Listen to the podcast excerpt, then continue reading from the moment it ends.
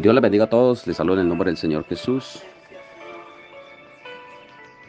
Qué bendición poderles compartir en esta hora un poco de la palabra del Señor Jesucristo. Quiero tratar un tema maravilloso. Jesús es el verbo de vida. Jesús es el verbo hecho carne. Y lo basamos en el pasaje del libro de Juan capítulo 1 verso 1. Y dice la palabra de Dios, en el principio era el verbo, y el verbo era con Dios, y el verbo era Dios. Este era en el principio con Dios, y todas las cosas por él fueron hechas, y sin él nada de lo que fue hecho fue hecho. En él estaba la vida, y la vida era la luz de los hombres. La luz en las tinieblas resplandece, y, las tinieblas no prevalecieron contra ella. Verso 9. Aquella luz verdadera que alumbra a todo hombre venía a este mundo. En el mundo estaba y el mundo por él fue hecho. Pero el mundo no le conoció. A los suyos vino, los suyos no le recibieron, mas a todos los que le recibieron, a los que creen en su nombre, le dio potestad de ser hechos hijos de Dios. Los cuales no son engendrados de sangre, ni de voluntad de carne, ni de voluntad de varón, sino de Dios. Verso 14. Y aquel verbo fue hecho carne y habitó entre nosotros. Y vimos su gloria, gloria como el origénito del Padre, llena de gracia y de verdad. Juan dio testimonio de él y clamó diciendo, este es de quien yo decía, el que viene después de mí, es antes de mí, porque era primero que yo. Porque de su plenitud tomamos todos y gracia sobre gracia. Pues la ley por medio de Moisés no fue dada, pero la gracia y la verdad vinieron por medio de Jesucristo. A Dios nadie le vio jamás. Al unigénito Hijo que está en el seno del Padre, Él le ha dado a conocer. Gloria al Señor. Vamos a dejar el pasaje hasta allí y vamos a aprender un poco de la palabra del Señor, de este maravilloso pasaje de la palabra de Dios, el verbo de vida es Jesús, el verbo hecho carne. La palabra verbo aparece en la Biblia en el Génesis. Allí miramos la palabra. La palabra verbo significa la palabra. Esa palabra fue humanada, fue hecha carne. Pero esa palabra era Dios y estaba con Dios porque Dios siempre que ha aparecido hablando, lo ha hecho por medio de su boca, por medio de su palabra. Por eso dice que en el principio era el verbo, el verbo era con Dios y el verbo era Dios. Este, este era en el principio con Dios. De que hay algo maravilloso que podemos nosotros mirar cómo Dios siempre ha usado la palabra para dirigirse al hombre. Lo que el mundo hoy en día está desconectado de la palabra. Las ocupaciones, el trabajo, las diferentes ocupaciones diarias y compromisos, tanto como en el área laboral, familiar, nos han alejado de la palabra. Pero Dios nos envía esta palabra en esta hora, que podamos estar atentos a escucharla, a recibirla, a apreciarla, porque es palabra de vida, porque es palabra de Dios.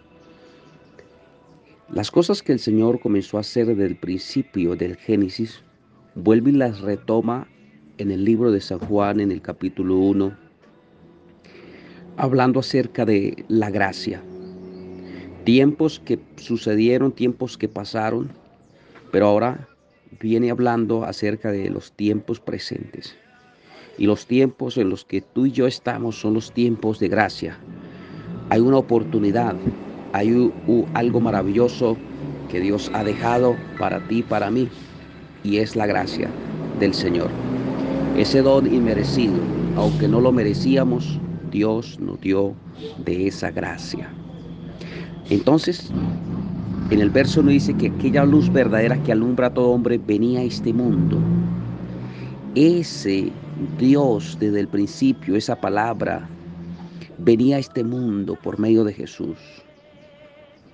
Y el mundo, en el mundo estaba y el mundo por él fue hecho. Y aquí dice que el mundo por él, pero el mundo no le conoció. Por la palabra de Dios fueron hechos los cielos y la tierra. Por la palabra de Dios se hizo de lo que no no existía. Por la palabra que salía de la boca de Dios. Dice que por el, el mundo por él fue hecho.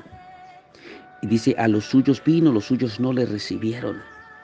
Verso 12, se abre una puerta para ti, para mí, de oportunidad, más a todos los que le recibieron.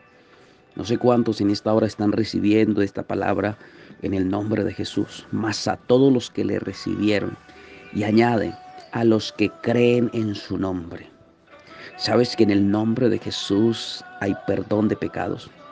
¿Sabes que en el nombre de Jesús hay sanidad? ¿Sabes que en el nombre de Jesús hay liberación?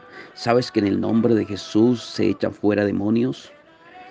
¿Sabes que en el nombre de Jesús vienen nuevas lenguas? ¿Sabes que en el nombre de Jesús hay autoridad y los demonios tiemblan ante su nombre?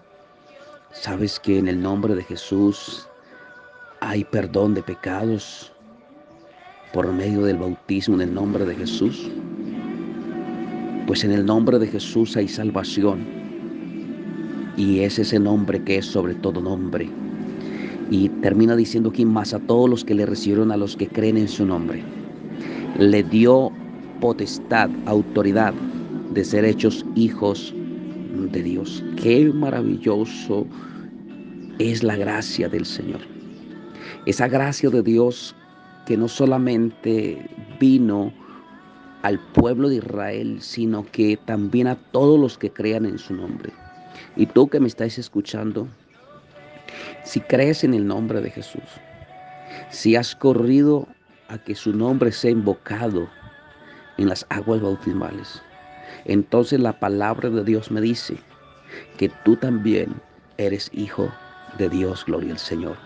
Y si aún no lo has hecho, yo te invito del nombre de Jesús a que corras, porque los hijos tienen herencia, pero la herencia que les da el Señor no es una herencia terrenal, es una herencia celestial, eterna, donde la palabra del Señor dice que no habrá llanto ni dolor, no habrá tristeza. Toda lágrima Él le fugará de nuestras mejillas. Él ofrece algo poderoso. Él vino a morir en la cruz del Calvario no por morir, por morir, sino para darte un futuro eterno. Algo maravilloso, algo poderoso está a punto de suceder. Cristo viene pronto por su iglesia. Cristo viene pronto por su pueblo. Y espera que tú y yo le recibamos. Más a todos los que le recibieron a los que creen en su nombre. Le dio potestad. La palabra potestad viene, se refiere a un derecho legal, un derecho legítimo o una autoridad. Potestad de ser hechos hijos de Dios, coherederos con Cristo, de una salvación que Él vino y pagó en la cruz del Calvario derramando su sangre por amor a ti y a mí en el nombre de Jesús. Es momento de volvernos a Él. Es momento de correr a sus brazos. Es momento de seguir a Jesús. Es momento de aceptar a Jesús, a recibirlo como nuestro Salvador. Que Él escriba nuestros nombres en el libro de la vida y nunca jamás lo borre de allí. Cosas grandes Dios tiene para tu vida, para mi vida en el nombre de Jesús. Hay cosas poderosas hay cosas poderosas para ti, para tu casa, para tu familia. En el nombre de Jesús solamente Dios dice que debemos recibirle como nuestro Señor y Salvador Jesucristo. Creer en su nombre, porque en el nombre de Jesús hay perdón de pecados, en el nombre de Jesús hay liberación, en el nombre de Jesús hay sanidad, en el nombre de Jesús Hay libertad y liberación. En el nombre de Jesús hay salvación y vida eterna. En el nombre de Jesús. El Señor te espera con los brazos abiertos. Él dice su palabra, vengan a mí todos los que estén trabajados y cargados. Yo los voy a hacer descansar. Lleven mi yugo sobre vosotros y aprendan de mí, que soy manso y humilde de corazón y hallaréis paz para vuestras almas. Mil y mil bendiciones. El Señor Jesús nos guíe cada día más y más para ser mejores hijos de Él, obedeciendo su palabra guardando sus mandamientos en el nombre de Jesús.